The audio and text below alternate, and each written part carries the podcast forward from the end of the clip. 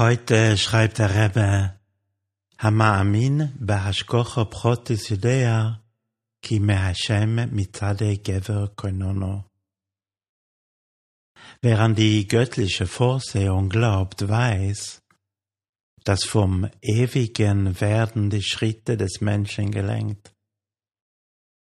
Ein Mensch kommt an einem bestimmten Ort an weil seine Seele dort etwas verfeinern und perfektionieren muss.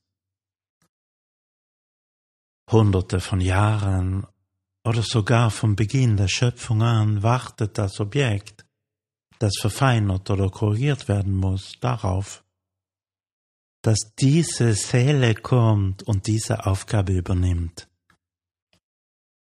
In ähnlicher Weise wartet diese Seele selbst vom Moment ihrer Schöpfung an auf die Zeit, in der sie in die physische Welt hinabsteigt, um den ihr zugewiesenen Gegenstand zu verfeinern und zu vervollkommnen.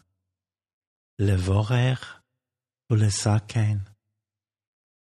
Der Hayam von heute ist poetisch, einfach und trotzdem tief.